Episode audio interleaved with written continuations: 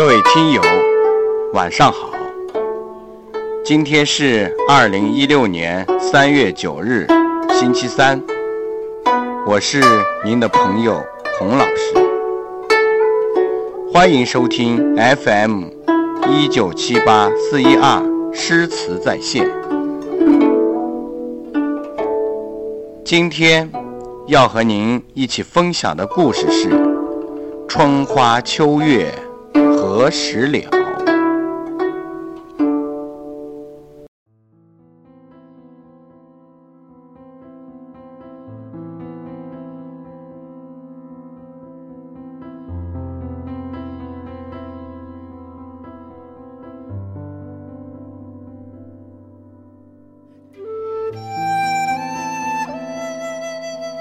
五代时，南唐后主李煜没有治国才能，词却写得很好，留下很多名作。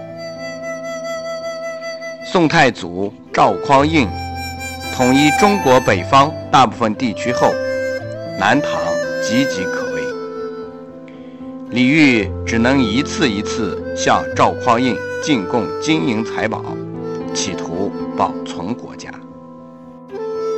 但这并不能改变赵匡胤统一全国的决心。公元975年，赵匡胤的大将曹彬攻破南唐都城金陵，李煜便投降了。他被俘虏到汴京，封为违命侯，后来改封为陇西郡公，失去了自由。李煜过着软禁、受辱和贫困的生活，门前有人守卫监视，别人不得境内与他相见。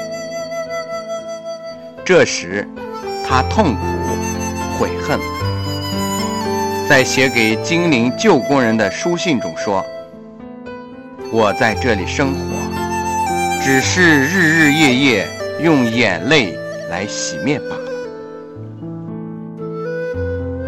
李煜把家国之痛、伤筋忆往之情，充分表达在他所写的词里，在艺术上达到了高度成就，成了传颂不息的名作。他的词作之中最为著名的，便是《虞美人》。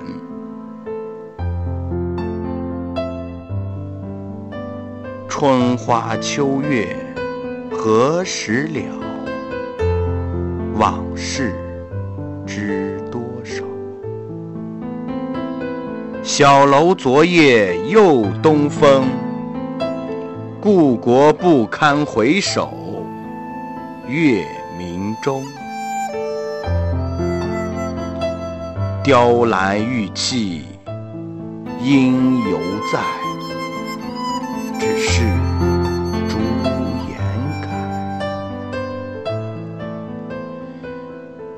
问君能有几多愁？恰似一江春水向东流。问君能有几多愁？恰似一江春水向东流。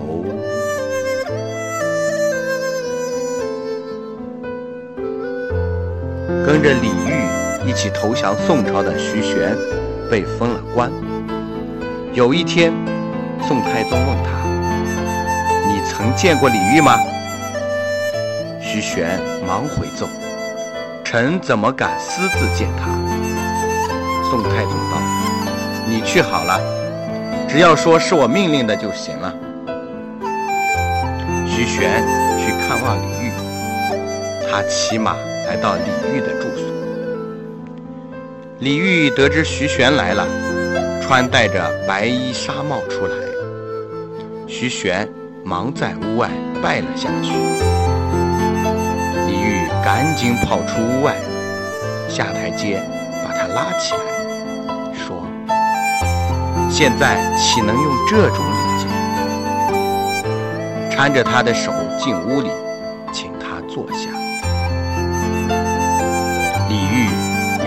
玄寒暄了几句，哈哈大笑一阵。突然，他长吁短叹地说道：“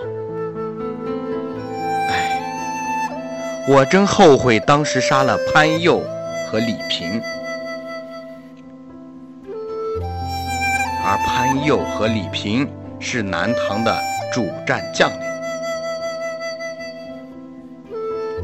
再说徐玄辞别李煜而回，宋太宗问李煜说了些什么话，徐玄不敢隐瞒，照实回奏。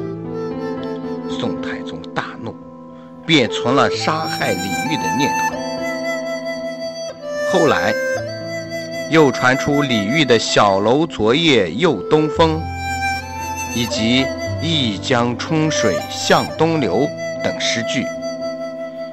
宋太宗就在七月初七用毒药结果了李煜的生命。